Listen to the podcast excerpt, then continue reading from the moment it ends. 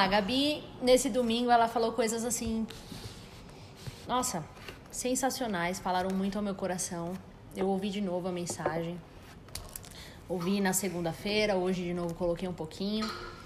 E, e uma das coisas que ficou assim para mim, pelo menos para mim, mais marcado foi o finalzinho quando a Gabi começa a traçar um pouco da vida de Moisés e, e falar sobre Moisés como um amigo de Deus. O David me mostrou aqui também, depois a gente conversando um, uma das pregações dele. Depois você pode procurar lá, eu acho que tem já essa pregação, né? Eu acho Nossa que sim, página. a gente estava ainda lá na House, na, no, no antigo endereço, chama Amigos de Deus. Acho que no Instagram você encontra aí, mais lá pro fundo, porque eu tava vendo aqui, foi acho que em junho ou julho de 2020, né? Ah, a gente pode. A gente vai falar pra Karina por aí no, amanhã como um TBT. Pode ser. Amigos de Deus. Legal. legal. Então, e, e eu vou deixar pro David falar sobre mais Moisés como amigo de Deus. É, mas assim, eu pensei muito sobre esse ponto da pregação da Gabi, as motivações. Como a Gabi falou muito sobre motivação, eu pensei nas motivações de Moisés e, e ela fez um paralelo em que Moisés ele não entrou na Terra Prometida, mas para ele de repente estava tudo bem. Ele não ter entrado na Terra Prometida porque ele não estava pensando, ele não, não tinha o coração dele voltado para as coisas materiais, né? Ele já tinha se desprendido tanto da vida dele, da vida pessoal dele, em tantos aspectos que ele já não, não considerava talvez a coisa mais importante o herdar uma terra. Embora ele, eu acredito que sim, ele considerava porque ele considerava a vontade de Deus em dar uma terra para o povo de Deus. Sim. Essa era a vontade do coração do Pai. A gente fala muito isso aqui, né? A gente fala muito mesmo. Acho que talvez soe até repetitivo o quanto a gente fala sobre isso mas se a gente puder ensinar as pessoas a amar mais ao Senhor, falando isso quantas vezes forem necessárias, eu acho válido. E não importa se a gente vai soar repetitivo. Falar sobre relacionamento, falar sobre acesso ao coração de Deus, o porquê nós fazemos as coisas da maneira que nós fazemos. São, são reflexões importantes da nossa caminhada cristã que a gente tem que fazer sempre. Sim. Então, assim, quando a Gabi falou sobre isso, sobre a ou a, a promessa ou a presença, eu pensei realmente, né? Quantas pessoas hoje elas estão dentro das igrejas ou elas estão cumprindo uma função, elas estão buscando a Deus, elas estão fazendo propósito, elas estão jejuando, são coisas espirituais, certo? Estou falando de jejum, estou falando de frequência na igreja, estou falando sobre vida de oração, Tô falando leitura sobre subir num monte. É, tô falando sobre leitura da palavra, coisa de crente, gente. Tô falando sobre coisa de crente. Quantas pessoas hoje se encontram num contexto desse, fazendo coisas de crente, fazendo coisas cristãs, fazendo, vivendo de forma espiritual, e a motivação dessas pessoas muitas vezes não é a presença do Senhor ou agradar ao Senhor ou acessar o coração de Deus, descobrir quais são os anseios de Deus e cumprir isso na terra. Simplesmente porque ama o Senhor e porque acessou uma coisa que Deus quer, então se Deus quer isso, eu quero isso também. Se Deus quer isso para mim, eu quero isso também. E, e elas e muitas pessoas não estão acessando essas verdades ou não estão indo para esse lugar, mas estão sem é, fazendo todas essas coisas sem acesso ao coração de Deus, sem amor a Deus mas simplesmente por causa da promessa. Aí nós poderíamos pensar em dois tipos de pessoas aqui, né? Nós podemos pensar o tipo de pessoa tradicional, que não vai acreditar nas coisas do espírito, uhum. ou no mover do espírito hoje, que o espírito ainda fala, na, no, no mover profético, vamos colocar assim. E elas estão fazendo isso essencialmente pelas promessas bíblicas. E estão fazendo isso conforme as promessas bíblicas, mas o pensamento não está em Deus, e sim na recompensa. E a gente poderia entrar em oferta, a gente poderia entrar em dízimo, a gente poderia entrar em, em bênçãos, uhum. porque a palavra de Deus, ela. Sim. A palavra de Deus, ela ela promete bênçãos, né? Ela tá lá em Deuteronômio, aquele que obedece ao Senhor, as bênçãos perseguirão e vai, e vai ser cabeça e não vai ser cauda, e vai ser, e vai ser o primeiro e não vai ser o último, e vai ser aquele que domina e não aquele que é dominado. Tudo é promessa de Deus, promessa bíblica. Eu não precisaria acreditar em nenhuma palavra profética específica sobre a minha vida, mas só nas mensagens bíblicas aqui, palavra de Deus, eu já tenho um monte de motivações para fazer o que é correto para colocar minha vida de acordo com a palavra, porque eu quero alcançar algo aqui na terra. Então eu quero alcançar as bênçãos de Deus, afinal de contas, quem não quer ter uma vida boa, né? Uhum. E existe outro tipo de pessoa que é a pessoa. Eu tô falando da motivação errada, tá? Esses, essas duas pessoas na motivação errada. E aí tem outro tipo de pessoa que é a pessoa profética. Essa pessoa tem acesso ao mover espiritual.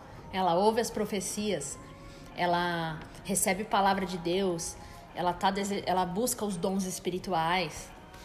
Só que muitas vezes ela está buscando todas essas coisas também sem acesso ao coração de Deus. Ela pode fazer todas as coisas espirituais só para receber aquelas promessas que o Senhor disse por meio da palavra profética, ou até mesmo é, receber os dons do Espírito, os presentes do Espírito, só para se tornar alguém no meio da congregação, para ser alguém mais visto, alguém melhor, enfim sem acessar o coração de Deus. E existe a pessoa, que é a terceira pessoa, eu diria, vamos dizer. A terceira pessoa é um ser incomum. Essa é uma pessoa que ela não é comum, gente. Ela é uma pessoa fora do, da, do natural. Ela não vive sobre o natural, ela vive o sobrenatural. É a pessoa que ela não ela não tá preocupada de fato se Deus, olha, eu não tô buscando Deus porque ele disse que ele ia fazer tal coisa na minha vida, então eu vou buscar, eu vou me esforçar porque eu quero que como se eu tivesse que fazer força para Deus cumprir a palavra que ele mesmo disse sobre mim. Mas é a pessoa que tem desejo real de acessar o coração de Deus e fazer se cumprir a vontade de Deus, ainda que na vida dela mesmo não tenha grandes coisas, mas que ela possa comunicar a mensagem de Deus para outras pessoas. Uhum. Eu penso que vida com Deus ou uma vida cristã, nosso pensamento aqui da casa é um pensamento assim, é vida real, é de verdade, é vida. Não existe pessoas meio vivas, meio uhum. avivadas. Existem vivos e mortos hoje espiritualmente. Não estou falando de vida vida natural, mas vida espiritual. Existem aqueles que são vivos, ou seja, foram vivificados em, é, em Cristo por Deus e existem aqueles que estão mortos ainda nos seus delitos, nos seus pecados, como diz a palavra. Essas pessoas ainda não provaram da Zoe, elas não provaram da vida de Deus. Elas não nasceram de novo. Então, nascer de novo comunica coisas espirituais para aqueles que são espirituais. Porque aqueles Sim. que ainda não são espirituais ou não foram avivados por Deus, vivificados por Deus, eles não podem compreender as coisas espirituais, nem pensar nelas, nem viver elas. E aí eu quero citar aqui uma passagem, eu vou, vou tentar ser breve, acho que eu vou separar minha parte em mais vezes para você falar mais. Não, fica à vontade, tá tranquilo. Porque eu tenho um esbocinho aqui, eu nem entrei, né, mas você... então, é, eu vou citar agora uma passagem das escrituras que me fez pensar sobre isso, dentro desse tema que a Gabi trouxe. E eu pensei numa palavra dura, uma mensagem dura de Jesus. Ele falava as verdades, ele não tinha problema com isso. As pessoas que tinham que entender, entendiam. A caminhada de Jesus era assim. Ele não ficava desesperado querendo convencer ninguém não sobre a verdade. Ele comunicava as verdades espirituais e aqueles que o Espírito do Senhor ressuscitasse dos mortos iam ouvir a voz dele, iam, iam entender a mensagem. Mas de fato eram era palavras duras que ele falava. Era palavras duras, certo essa palavra? Então eu vou citar aqui uma uma passagem bíblica que está em João. Capítulo 6, a partir do versículo 56. E ele está dizendo assim: Olha a palavra de Jesus. Que incrível, que maravilhoso. Quem come minha carne e bebe meu sangue, vive em mim e eu vivo nele. Da mesma forma que o Pai vivo me enviou e eu vivo pelo Pai, quem se alimenta de mim viverá por mim. Gente, então veja só. Aqui Jesus não está falando sobre práticas espirituais. Aqui Jesus está falando sobre a própria pessoa dele. Assim como o Pai vivo enviou ele, ele também dava vida às pessoas, mas para quem se alimentava dele, comendo da carne dele, bebendo do sangue dele, ou seja, sendo um com ele, partilhando de uma mesma vida com a vida de Jesus.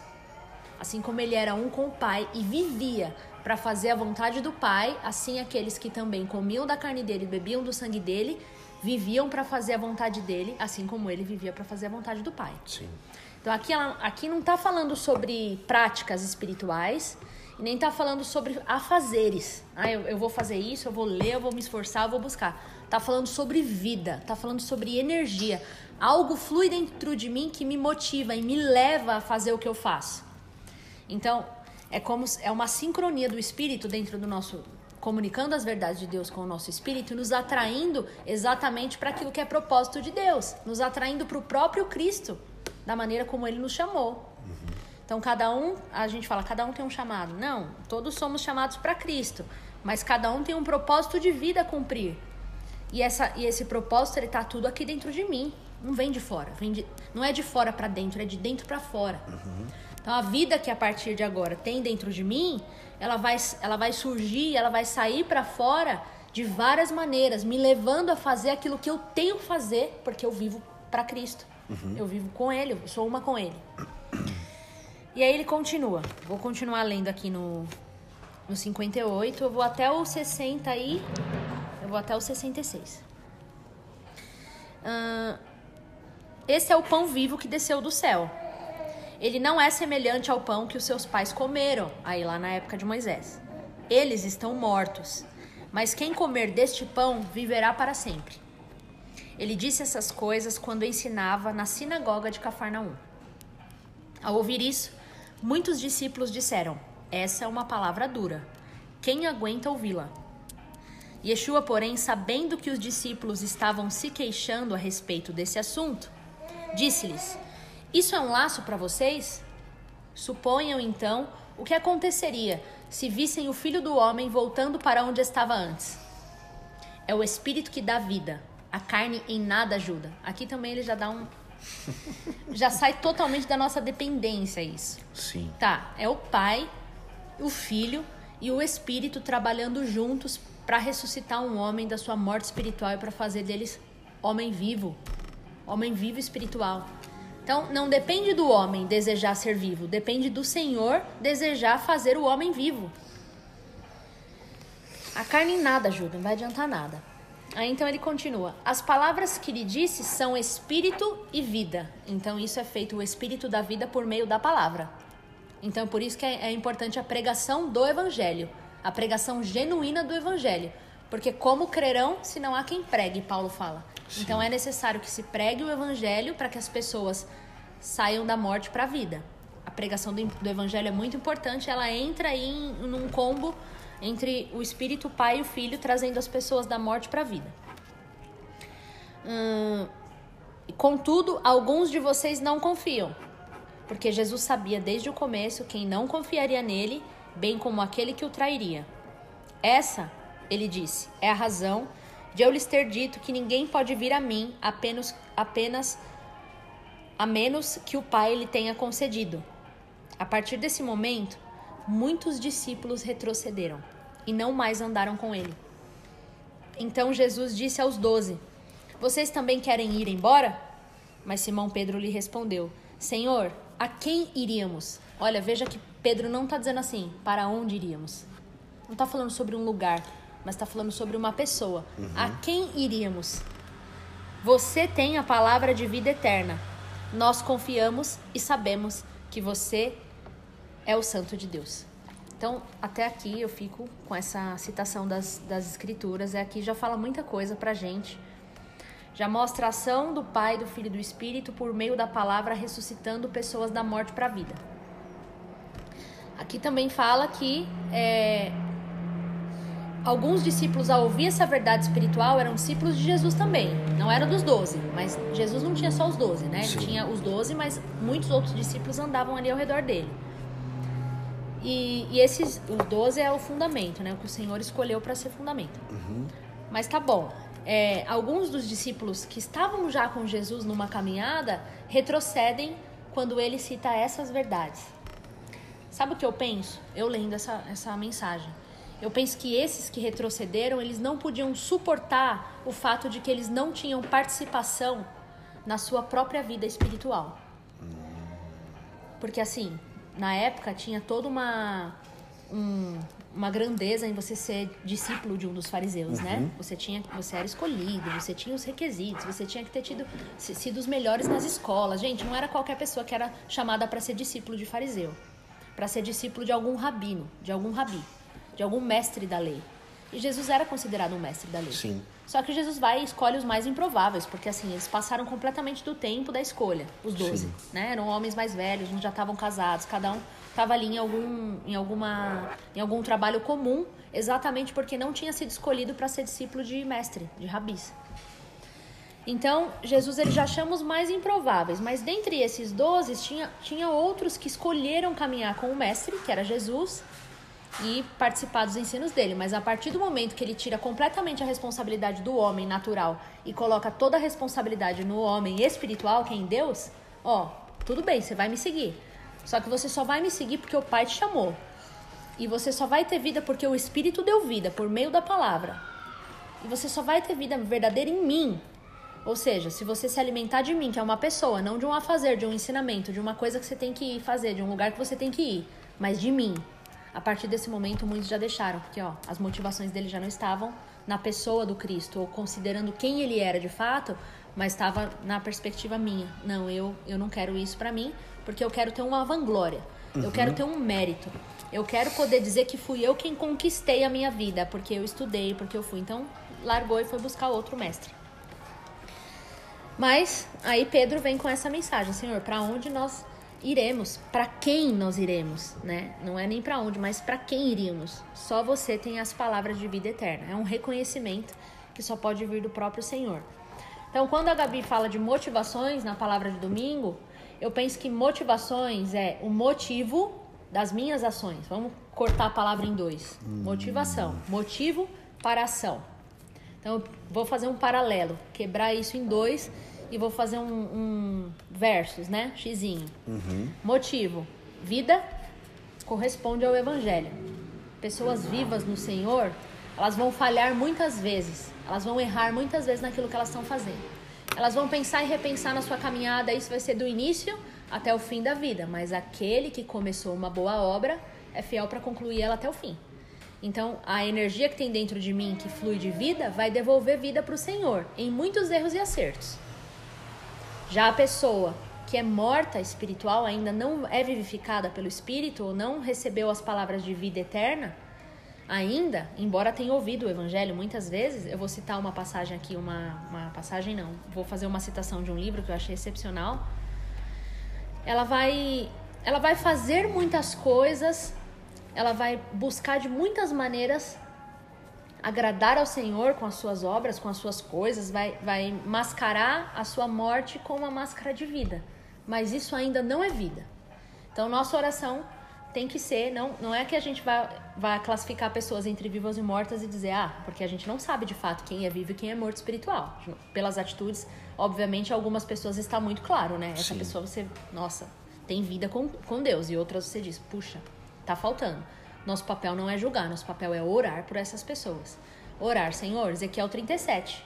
Profetiza então no vale de ossos secos, profetiza que vida encontre aqueles ossos sequíssimos e façam um corpo de carne e depois o espírito sopre sobre aquelas narinas e se tornem almas viventes. Então eu coloquei duas duas uma divisão, né, entre morte e vida. E essa morte, ela é uma morte quando as pessoas estão em morte e elas sabem que elas estão não querem saber de Deus, elas estão numa vida sem Deus. Elas estão não estão preocupadas se elas precisam mascarar a vida ou não. Elas estão no mundão aí fazendo o que elas têm que fazer. Mas tem algumas pessoas que estão no contexto cristão, né? São crentes, no Senhor, acreditam no Senhor, mas ainda não foram vivificadas pelo Espírito. Então essa aqui ainda está numa morte disfarçada de vida. E a vida real, né, que é o zoe de Deus. Essa é a motivação nossa. Essa aqui que é vida, vida com Deus de verdade, ela vai fluir para voltar essa vida para Deus. É a glória que vai voltar em glória. E essa aqui ainda, ela vai querer fazer muitas coisas para tentar alcançar alguma coisa de Deus ou para parecer mais justo diante dos homens, ou seja lá qual for o motivo que essa pessoa vai usar para as suas ações. E aí eu penso nessas duas coisas como a pessoa que está vida, que está em vida, ela está no evangelho. O evangelho é a boa notícia que já clareou e vivificou a pessoa. Evangelho versus o moralismo religioso. Então aí eu posso pensar que essa pessoa que ainda não vivificou o seu espírito, não não está vivo para Deus, ela pode até ter uma moral muito alta, uma, uma religiosidade altíssima, mas ela ainda vai viver em moralismo, ela não está vivendo evangelho, ela não está vivendo boa notícia. E aí é o falso e o verdadeiro, né? Uhum. Eu vou finalizar lendo essa passagem aqui. Essa passagem não, meu Deus, passagem é bíblica. Essa, essa citação esse aqui é mais uma citação de John Piper, mas é outro livro, tá, pessoal? Fala o nome do livro. É o John Piper, eu vou falar o nome do livro. É um livro muito bom, Pastor como Mestre e Mestre como Pastor. É o John Piper e o, e o Carson. Eles estão. A metade do livro é o Piper e a outra metade é o Carson. Então, o, o Piper é o pastor como mestre. E aí, na página 60, 59, está falando a ligação entre a alegria que exalta Cristo e o esforço de erudição. Mas ele tem uma citação aqui maravilhosa. Ele está falando assim, na página 59. Hum, e aí eu vou pensar junto com vocês sobre verdade e o verdadeiro e o falso, tá? Sobre moralismo e, e o evangelho. Então ele vai dizer assim: o pensar correto sobre Deus existe para prover sentimentos corretos para com Deus. A lógica existe em benefício do amor. O raciocínio existe em benefício do regozijo. A doutrina existe em benefício do deleite. A meditação sobre Deus existe em benefício das afeições para com Deus. A mente existe para o propósito de servir o coração. Portanto, conhecer a verdade é o meio apropriado de admirar a verdade.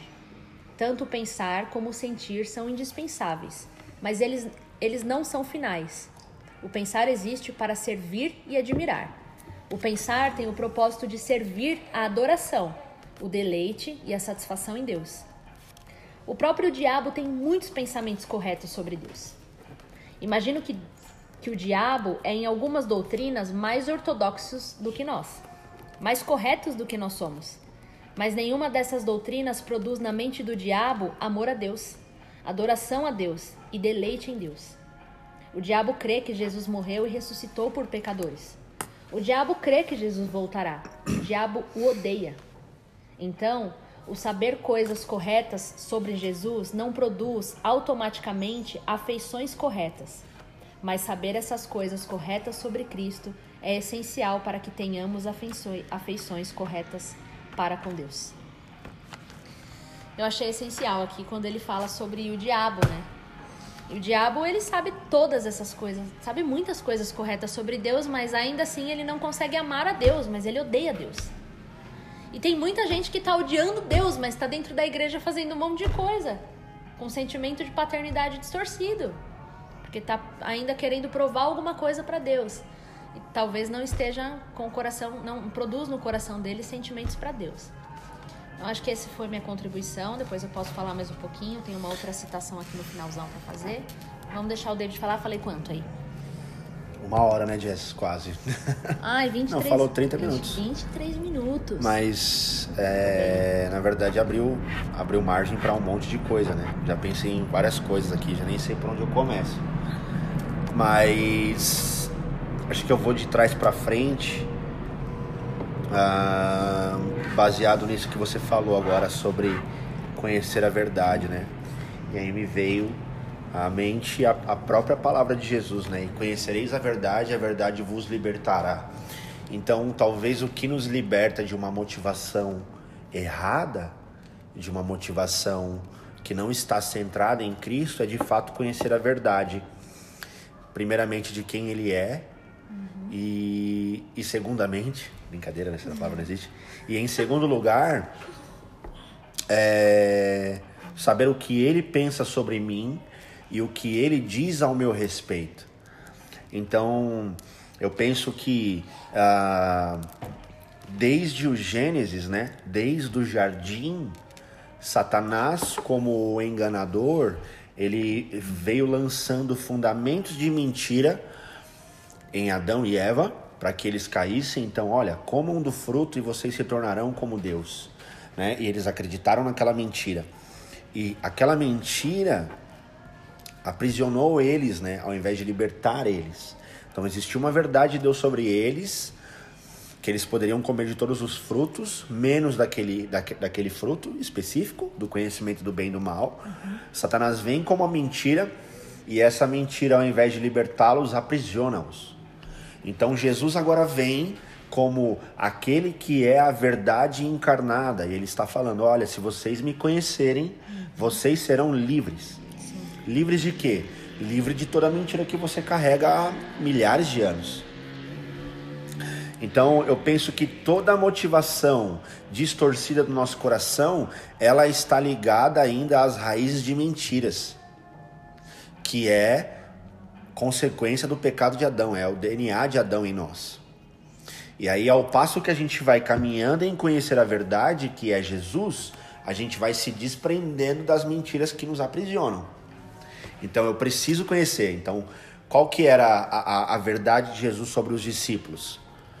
Era que ele faria daqueles homens pescadores de homens, né? Então eles abandonam ali as suas respectivas profissões para começar a caminhar com Jesus ao ponto de Pedro falar aquilo que ele fala para Jesus, a sua citação. Para quem iremos, se só tu tens as palavras de vida eterna? Então não existia nenhum outro que tinha as palavras de vida eterna, só Jesus. Mas eles precisaram caminhar com Jesus, que era a própria verdade, para identificar que sem Jesus eles não teriam vida eterna. Então, eu penso que esse é um primeiro passo. Eu preciso caminhar com aquele que é o autor da verdade eterna e a verdade eterna sobre mim para descobrir como eu caminho, para descobrir o que eu preciso e o que eu não preciso. Porque, por exemplo, todas as pessoas que têm uma motivação distorcida, ela tem uma motivação errada, seja na igreja, seja fora da igreja, ela está querendo provar alguma coisa para alguém, né? E por isso elas têm as motivações erradas. Então, Sim. por exemplo, é, a Gabi mesmo citou no domingo lá os fariseus, né? E todos os fariseus eles queriam provar para as pessoas que os rodeavam que eles eram bons homens. Sim. Mas Jesus que conhecia a intenção do coração, Jesus que sondava o coração, que discernia os espíritos, sabia que aqueles homens faziam para ser vistos, eles não faziam porque eles haviam sido transformados. Sim. Então, toda a motivação deles era para que eles fossem vistos pelas pessoas como homens bons. E é muito legal porque Jesus ele vai, ele vai em determinado momento, se eu não me engano, é Mateus 6, ele vai falar assim: "Olha, se vocês que são maus sabem dar boas coisas aos seus filhos, quem dirá o vosso Pai que é bom?" E quando os homens é, é, usam dessa nomenclatura dizendo que ele era bom, ele fala: Olha, nem eu sou bom. Hum, bom Só Deus é bom. Só o, só o Pai que está nos céus que é bom, nem eu sou bom. Ou seja, nem o próprio Jesus se apegou a, a, a, essa palavra que os homens falaram sobre ele. Nem ele se considerava um homem bom, mas os fariseus sim. Por quê? Porque eles cumpriam toda a lei ali. Uhum. Né? É, eles davam ali o dízimo da hortelã, eles cumpriam todo aquele ritual, mas é para que eles fossem vistos pelas pessoas. Então a motivação deles não era correta, a motivação deles não fazia com que eles se transformassem em quem eles deveriam ser. Então é, eu separei algum, algum, alguns fundamentos bíblicos de uma pregação minha quando, eu, quando ela a, a Gabi falou sobre motivação. Hoje eu estava revisitando algumas, algumas anotações minhas e eu encontrei uma uma, umas anotações de uma pregação minha do ano passado. Ah, então, Judas ele vai falar né, sobre três homens que tiveram as suas motivações erradas e por conta das motivações erradas eles pereceram, né? Eles caíram. Então, o primeiro homem, Caim, o segundo homem, Balaão e o terceiro homem, Corá. Então, Caim é o irmão de Abel, né? O filho é o primogênito de, de, de Adão. E ele, com a sua motivação errada, ele entrega uma oferta para Deus para ser visto por Deus, mas ele não consulta Deus de como ele deveria fazer, porque a palavra de Deus para ele era o seguinte: olha, se você tivesse procedido bem, você não teria sido aceito. Então, a forma como ele é, desenvolveu aquela oferta para entregar para Deus não foi uma, uma forma como Deus queria receber. Ele não consultou Deus antes de entregar a oferta e por isso ele foi rejeitado. E isso faz com que o semblante dele caia e ele tenha ali o intento de matar o seu próprio irmão e o faz. Então, é, a motivação errada de Caim gerou nele inveja, ódio e homicídio. Segundo homem, Balaão. Quem é Balaão? Balaão é um profeta do Senhor que, por conta da motivação errada, por conta da intenção do seu coração, e ele gostava muito de dinheiro, ele ele tenta profetizar contra o povo de Deus, contra o Israel do Senhor. E acaba é, perecendo. Então ele, ele é chamado por Balaque para amaldiçoar em troca de dinheiro o povo de Israel. Então, e Deus não queria que ele o fizesse, porque é, Deus, é, o Israel era o povo de Deus. Então era um homem que estava se movendo de forma errada, era um profeta de Deus que estava profetizando em troca de dinheiro. E o terceiro homem é Corá. Quem é Corá? Corá é um homem que arma uma rebelião no acampamento em que Moisés era o líder. Por quê? Porque eles se achavam melhor líder que Moisés. Então ele se une com Datã e Abirã e ele arma uma rebelião contra Moisés e Arão, querendo assumir a liderança do acampamento e quem tinha levantado aquela liderança tinha sido o próprio Deus, ou seja, quando eles se levantaram contra Moisés e contra Arão, eles estavam se voltando contra o próprio Deus. Então, a motivação do coração deles em assumir a liderança do acampamento de Israel estavam fazendo com que eles se voltassem contra o próprio Deus. E Deus mata todo mundo. A, a, Bíblia diz que a terra se abre e esses homens eles são engolidos, né? Acho que eles foram parar no inferno. É, porque eles estavam se voltando contra uma liderança que Deus tinha levantado. Deus tinha escolhido Moisés e Arão para liderar o povo no acampamento. Então, é, eu penso que talvez uma chave para nós de como, como identificarmos as nossas motivações é olhar para Cristo. Uma coisa que me alegra muito aqui, é, tanto nos discipulados quanto nas nossas pregações aqui, aos cultos de domingo, é que a gente é uma igreja totalmente cristocêntrica. Então, não tem um discipulado que a gente não fala de Jesus, não tem um discipul... não tem uma pregação que alguém não cita a vida de Jesus. Uhum. Assim, às vezes até meio que se torna repetitivo. Mas eu acho que é uma segurança, né? O apóstolo Paulo fala que ele não tinha problema em repetir as mesmas coisas para os irmãos, se eu não me engano, de, de Filipo, de Filipenses, né? Ele fala, olha, é uma segurança para vocês que eu repita as mesmas coisas. Então, uma coisa que vocês vão ficar cansados de ouvir a gente repetir é que Cristo é um modelo perfeito para nós. Então, é... e aí a partir de Cristo, a gente vai sondando as motivações do nosso próprio coração.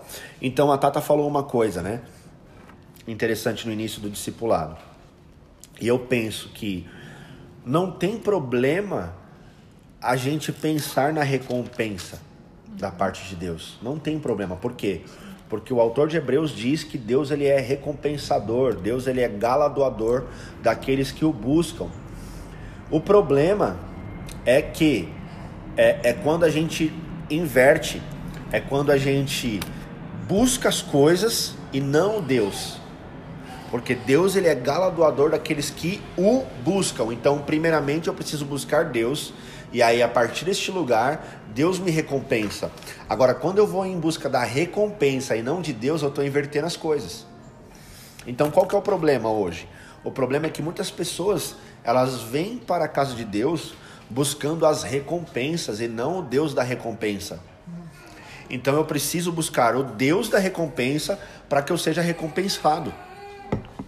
Porque esse é o caráter de Deus. Deus é recompensador daqueles que o buscam. Então não tem problema eu pensar em segunda instância, em segundo lugar, sobre a recompensa. Sim. Não tem problema nenhum nisso. Agora, quando eu me movo baseado na recompensa e não no relacionamento, não no coração de Deus, não no caráter de Deus, não em quem Deus é, é eu posso ser entregue às minhas próprias paixões. E eu penso que Romanos 1, quando Paulo vai falar sobre isso, que Deus os entrega, né? Tá falando ali sobre idolatria, enfim. Mas Deus os entregou a uma reprovação mental, né? É, eu penso que esse seja o juízo de Deus para o homem. Uhum. Quando um homem ele tem a motivação do coração errada e Deus por meio de por meio da palavra, por meio de pregação, por meio dos sinais, por meio do Espírito Santo, está alertando este homem ou esta mulher sobre como ele tem procedido e esse homem não percebe aquilo, Deus entrega essa pessoa a uma reprovação mental. Então, por isso a gente vê hoje, mesmo na eclésia, mesmo na igreja, muitos homens totalmente com o seu caráter distorcidos. E às vezes isso pode gerar uma indignação por parte de pessoas que vivem o evangelho de forma coerente, de forma digna, pensando que Deus não está vendo, mas a verdade é que Deus está vendo e Deus entregou essas pessoas a uma reprovação mental. E o juízo de Deus virá sobre elas um dia. Né? A, gente, a gente tem que. A gente não pode esquecer que Deus é o justo juiz, não nós, né? E Deus ele tem um momento certo de exercer juízo sobre a vida das pessoas. Mas eu penso que quando Deus entrega essas pessoas as paixões é, é, as, as depravações mentais, a uma, a uma reprovação mental, já é juízo de Deus. Então, é, eu penso isso, que a nossa motivação, ela tem que estar totalmente, ela tem que passar pelo crivo de Jesus. Ela tem que ir para Jesus. Né? Tipo, por que, que eu faço o que eu faço? Por que, que eu leio o que eu leio? Por que, que eu oro o que eu oro? Porque como a Tata disse, tem umas pessoas que elas querem viver de, performa, de performance. E a performance não transforma ninguém. Uhum. O que transforma é um relacionamento. O que transforma é intimidade. Sim. Não é a performance. Né? A própria Gabi citou aqui uh, no domingo uh, Davi. Né? E, e ela fala que, poxa, por mais que Davi havia sido rejeitado pelo pai, e ele era um homem que cuidava das ovelhas malhadas ali no fundo do quintal de seu pai, e ele era um homem rejeitado porque o seu pai nem lembrava dele, né? Então, quando o profeta é, chega na casa de Jessé, olhando os homens pela aparência, né? Deus o repreende, falando para que ele não olhasse baseado na aparência, porque Deus sondava corações. Depois de Jessé ter apresentado todos os filhos para Samuel, Tipo, meu, não é nenhum desses. E aí, tem mais algum filho? Tem. Ah, lembrei de Davi, tá no fundo do quintal. Ah, manda buscar, senão a gente não vai se sentar à mesa. Poxa, a motivação de Davi era uma motivação correta. A motivação de Davi era agradar a Deus servindo o seu pai. Então, ainda que ele fosse um homem rejeitado pelo pai dele, tudo aquilo que ele fazia, ele fazia entendendo e é, é, muito louco isso, porque a gente só vai ler isso no Novo Testamento, né? O apóstolo Paulo falando: façam tudo como para o Senhor o fizesse. Mas Davi já entendia isso, porque Davi não estava cuidando das ovelhas malhadas como se fosse para ele, ou como se fosse para o pai, mas era como se fosse para o Senhor, porque ele entendia que quando ele cuidava das ovelhas, Deus livraria ele do leão e do urso, por isso que ele guerreava para não permitir que o leão e o urso matassem as ovelhas. E ele era um homem que crescia em intimidade com Deus no quintal. Então, quando ele recebe a ordem do seu pai para levar mantimento para os irmãos no acampamento de Israel, onde é, Saul estava ali é, com medo de enfrentar Golias, quando ele chega e vê Golias afrontando é, o povo de Israel, ele se levanta em nome do Senhor dos Exércitos. Ele não se levantou em nome de Saul. Ele se levantou em nome de Deus. Né? Ele se levanta em nome do Senhor dos Exércitos, a quem ele conhecia. Porque ele falou: quem é esse incircunciso que pensa que pode zombar do Deus de Israel? Né? Então, assim, ele vai e vence aquela, aquela, aquela luta. Não foi nenhuma batalha, porque não teve batalha. Ele venceu uma luta muito fácil ali. É, não se apropriando das ferramentas que lhe deram. Não se apropriou da armadura de Saul, não se apropriou da espada de Saul, pelo contrário, ele tinha ali uma aljava, umas pedras, ele, ele acerta Golias e com a própria espada de Golias ele corta a cabeça de Golias. Então, é, e a intenção do coração dele é, havia uma recompensa. Havia uma recompensa. Ele sabia que se ele matasse Golias, ele seria isento de impostos e ele teria a filha do rei para se casar. Mas ainda que ele recebesse esse prêmio por aquilo que ele estava fazendo, ele foi em nome do Senhor dos Exércitos. Então, a motivação do coração de Davi era agradar o próprio Deus. E a gente vê que Davi, ele só cai quando ele passa a não consultar Deus sobre o que ele deveria fazer. No dia que ele não consulta Deus em nada, é um homem que consultava Deus para tudo. No dia que ele não consulta Deus sobre ficar ou ir, ele cai.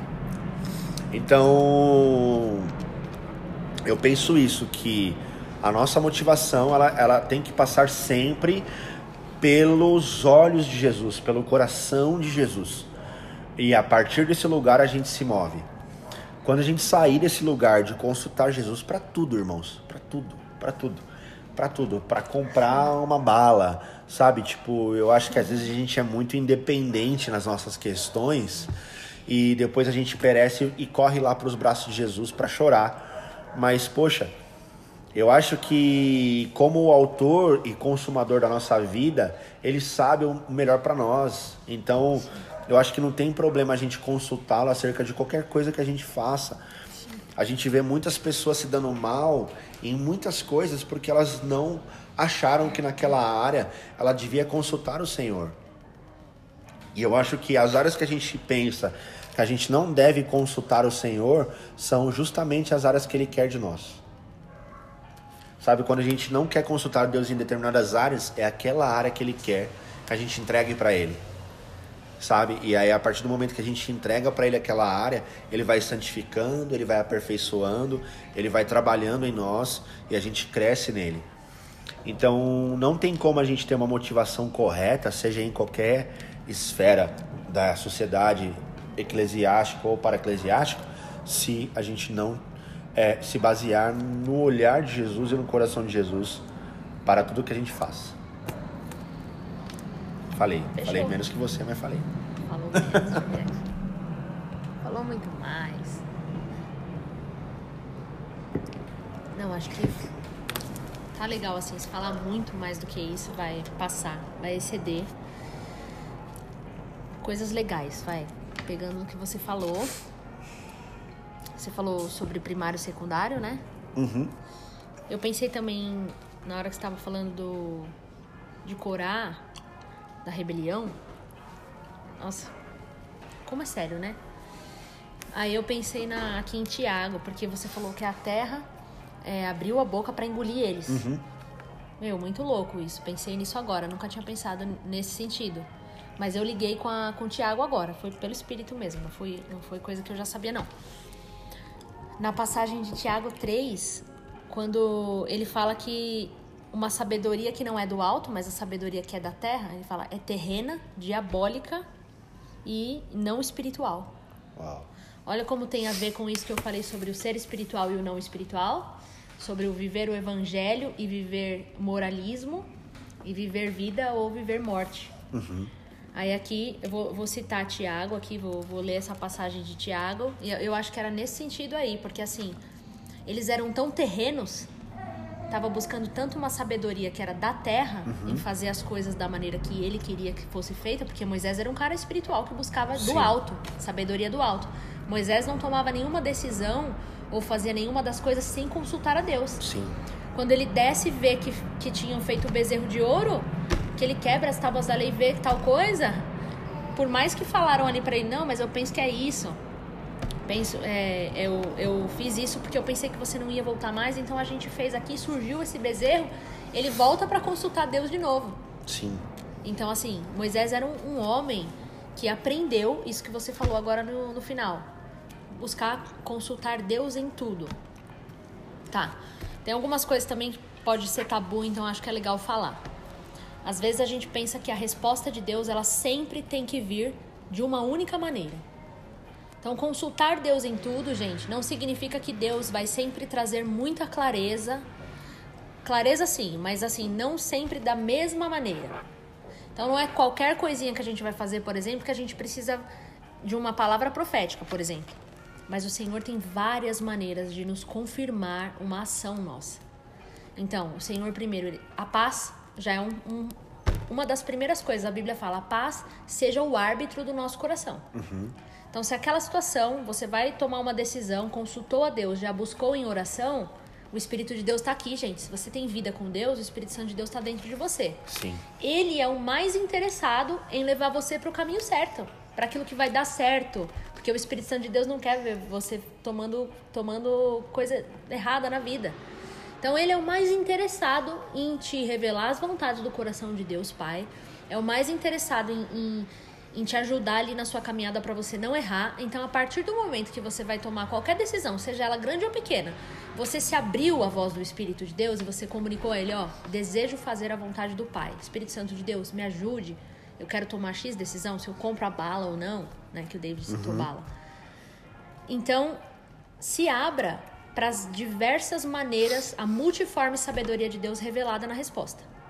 Deus pode usar uma pessoa ímpia para falar uma coisa para você que fala, caramba, era isso, né? Eu lembro um dia, nós estávamos no shopping pós-culto e almoçamos lá no shopping com os jovens, a gente encontrou a, a, a Luli, nananã, e a gente comendo ali no shopping. E nesse dia passou uma travesti, falou com a Nath, e, tipo, entregou uma palavra pra ela. Que linda que você tá com essa roupa, você tá parecendo uma noiva, mas não sei o que. Não sei, ela falou alguma coisa você tá relacionada... Você tá pronta pra casar. Você está pronto para casar. Você tá parecendo uma noiva pronta para casar. Só que a Nath não tava de branco, não tava nada. E ela veio assim e falou. Não nada. Meu, a gente ficou... A gente levou um choque, assim, na hora. Nossa. Aí a Nath... Depois a gente tentou correr atrás dessa, dessa, desse homem vestido de mulher, enfim. Era uma pessoa... Um travesti, gente tentou ir atrás dessa pessoa para ir lá falar, falar também verdade de Deus para ele, né? Ou para ela, como ela gostasse de ser chamada. Enfim, ali a gente já aprendeu em, em, em lugares assim que você vai para evangelizar, se alguém aparece como mulher, sendo um homem, e te apresentar o um nome de mulher, você vai chamar de mulher. Sim. Você não vai falar, ó, oh, não, eu quero ser um nome masculino. Respeito, você né? não vai faltar com respeito, a decisão da pessoa. Então, nós procuramos depois assim, ah, cadê? Não achamos mais, né? Mas assim, Deus quis quebrar completamente toda, todo qualquer paradigma ali para trazer uma mensagem para ela. E, ela realmente estava nesse processo ali de marca casamento com o Caio. E aí Deus falou pela boca de um travesti naquele dia. A palavra de Deus conta uma situação, até você citou, Balaão, Balaão em mula. que a mula abriu a boca com uma voz humana e repreendeu a, a, a loucura do profeta. Uhum. Um animal. Às vezes, gente, nada assim. Pode não ser uma palavra, mas pode um, um, sentimento dentro do seu coração, aquela convicção, aquela certeza, aquela paz, eu desejo fazer isso. E vem aquela paz, você já consultou ao Senhor, você já se abriu para as diversas maneiras dele falar, o seu coração está te confirmando. Mas ó, cuidado com isso, tá? Porque o coração também é enganoso. É enganoso. O coração vontade de fazer a vontade de Deus. Mas enfim, é... então o Espírito Santo de Deus ele é mais interessado em nos levar para esse lugar de verdade em Deus. É... Aí, aí David estava falando que o desejo deles ali, daqueles homens que foram engolidos pela terra. Eu penso que eles tinham tanta busca pela sabedoria humana, natural, a da terra, que eles se fecharam completamente para a sabedoria do alto, que estava sendo é, que estava sendo impartida na vida de Moisés. Moisés estava recebendo sabedoria do alto de Deus para liderar o povo. Sim. E eles desejaram tanto aquela sabedoria terrena que quiseram apagar a, a vida de Moisés, a, a voz de Moisés, e ainda teve, teve a irmã também. Sim. Que, que em outra situação, o Espírito de Deus também não fala conosco no real. Por que, que a gente tem que ouvir só Moisés falando? Sim, se levanta contra. Se levanta Mas é contra. É interessante e aí pega a lepra também. Agora, agora pensando, né? ah, em, em, em, próprio, em próprio Corá ali, né? Sim. Com Datã e tal. Porque você imagina, é...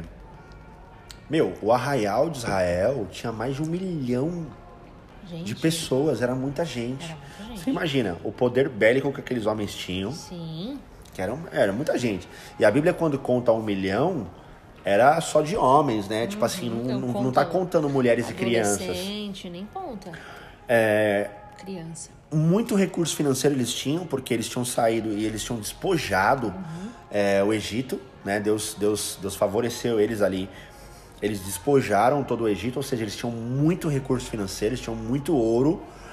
E é, só que Deus tinha entregado a liderança para Moisés. Então aqueles homens, eu acho que conjecturando, né? Eles, acho que eles olharam tudo aquilo e falaram: meu, a gente tem uma, a gente tem pessoa para caramba para liderar a gente tem recurso financeiro, a gente tem poder bélico, é... só que eles não tinham o coração de Deus, eles não tinham a motivação correta, né? Então eles se levantaram contra o próprio Senhor, que era representado por Moisés, né? Porque é, Deus fala para Moisés: você será como eu uhum. e Arão será como, como você, será como um profeta, né? Então eles estavam se levantando contra o próprio Deus. A motivação era, era tão errada que eles se levantaram contra o próprio Deus. E eu penso que talvez é, não caminhar de acordo com Deus é se voltar contra Ele. Uhum. Né? E eu queria ler, para a gente ir para o fim, a, a frase da Gabi, né? que eu achei muito legal, eu pedi para ela mandar para nós. E ela fala: Se o que te motiva não é o amor pelo Senhor e o amor pelo seu próximo, guarde sua boa atitude e vai para o quarto aprender com a Trindade a ter compaixão e amor pelas pessoas. Uma boa atitude com uma má intenção faz de você só mais um fariseu, um religioso a quem Jesus falava que fazia boas obras e tocavam trombetas para serem vistos. E eles realmente eram vistos pelo povo, porém eram ignorados por Deus. A recompensa deles eram os olhares de quem passava e via a boa ação deles. Hipócritas. Gabriela Guiar. Então é muito louco, assim, essa frase é incrível, assim, essa construção do que ela, do que ela escreveu. E, e é uma realidade, né? O próprio Tiago que a Tata fala, falou aqui que ela citou, ele fala que a, a fé sem obras é morta e a obra sem fé é morta. Então a gente pensa em um monte de gente que faz caridade, mas não tem fé. Sim. Então faz a obra. Interessante você falar fé, porque não não tem fé na pessoa do, do Senhor, Jesus, né? A pessoa do Cristo, Exatamente. não fé. Sei lá, tem muita gente que faz boa obra como a fé em qualquer coisa. Sim, fé em si mesmo, Sim. né? Tipo, eu vou, vou, me livrar do inferno porque eu tô fazendo uma boa caridade. Sim. E na verdade não. não. Vai, não vai. Se você não se tornar semelhante a Jesus, você vai pro inferno com boa ação ou sem ação. entendeu? Então, é, é, é, é muito louco. Tudo que a gente faz é para preencher um vazio existencial, tirando Deus do centro e colocando nós mesmos no centro. Então, o próprio Adão, quando cai, ele faz para si mesmo roupas de folhas de figueira. Mas Deus foi lá e mostrou para ele que aquelas roupas não serviriam, e Deus vai lá e sacrifica o animal e faz para ele vestes de pele de um animal. Ou seja, o seu esforço e o seu trabalho, ele foi em vão. Uhum. Mas eu faço por você. Então talvez é, nós, às vezes a gente transita, né? Até conversei com os meninos esses, acho que uns dois domingos atrás. Eu, eu falei sobre os dois filhos na parábola do filho pródigo, né? Que a gente sempre fala que é a parábola do pai compassivo. Às vezes a gente está transitando entre um filho e outro, né? E é aquilo que você falou, a gente não está sendo como o filho perfeito que é Jesus. Por quê? Porque é, é um que entende que ele, ele tem direito à herança, mas ele gasta tudo absolutamente e depois volta querendo ser um escravo, e um que trabalha muito como escravo para tentar ter acesso à herança que ele já tinha recebido. Então os dois estão com a motivação errada. Um entende que ele tem direito à herança, ele pega toda a herança e vai embora gastar, mas volta como um escravo, volta como com, com pensamento de escravo, volta para querer trabalhar para o pai, porque na casa do pai até os servos tinham comida, e um outro que trabalha como um escravo, tem acesso à herança e vai reclamar com o pai que o pai nunca matou um novilho para fazer uma festa para ele e para os amigos. Ou seja, os dois tinham, né? É uma loucura. O cara fala, pô, pai, eu trabalho para você há anos. Então, assim, os dois estão com a motivação errada. Nenhum dos dois tinha uma motivação no pai, no coração do pai, em alegrar o pai. Né? Eles estavam é, ali é, preocupados em si mesmo, né? Então, no coração de Jesus, nós não somos o centro. No coração de Jesus, o centro é Deus, é porque toda a vontade de Jesus foi glorificar o seu Pai. E tudo aquilo que Deus fez por intermédio de Jesus foi para sua própria honra e glória. Mas é, se nós colocarmos Jesus no centro do nosso coração, nós teremos as motivações corretas. É isso. Fechar com uma frasezinha? Fala Tem aí. duas para citar. E aí? Cita, Cita uma aí. minha ou cita uma do livro? Cita a sua. Não, vou citar do livro, gente. Depois eu. eu Não, posso- cita a sua, pô. Já citou esse livro aí, cita a sua. Não, esse aqui eu não citei. Esse é outro. Tá. É, bom, pensando nessa questão da motivação e centrando em Cristo, chorei escrevendo isso. E eu escrevi assim: O quanto eu já me alegrei, e aí você pode pensar em você também. O quanto eu já me alegrei pelo fato de que, dentre uma multidão de mortos, Deus me concedeu vida. E essa vida lhe custou entregar à morte o seu único filho sendo este o responsável por, ao retomar sua própria vida, vivificou nele mesmo muitos dentre os mortos, voltando para o seu pai, carregando consigo uma família repleta de irmãos. Uau. Então, é isso. Jesus, ele, como citação máxima do David, né? Abriu mão de ser Deus, Filipenses, que você gosta muito.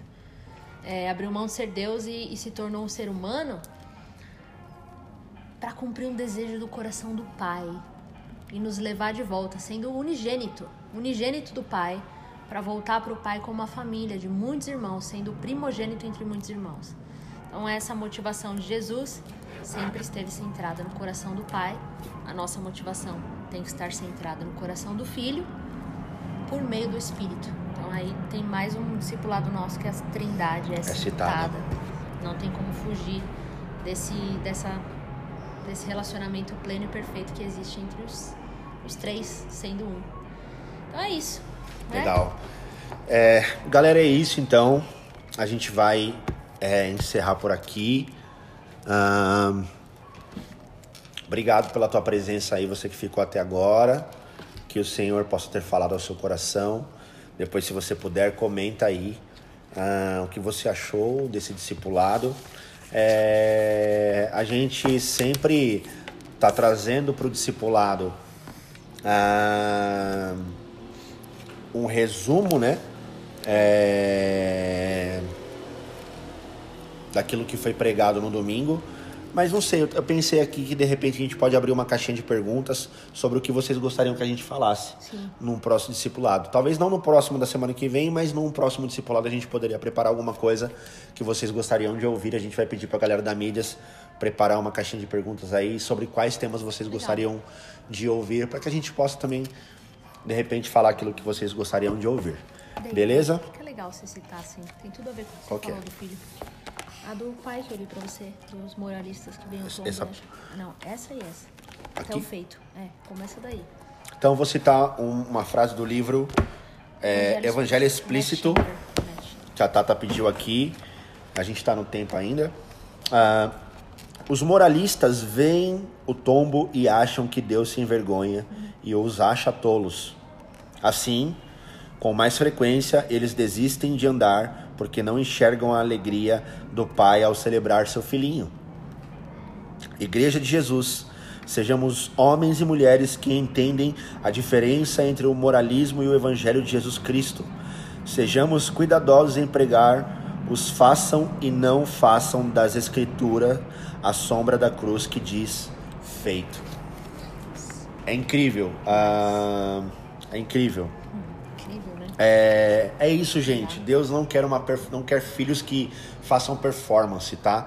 Ah, se Deus se Deus dependesse de nós para fazer um, um serviço bem feito, Ele não teria enviado seu filho que é perfeito.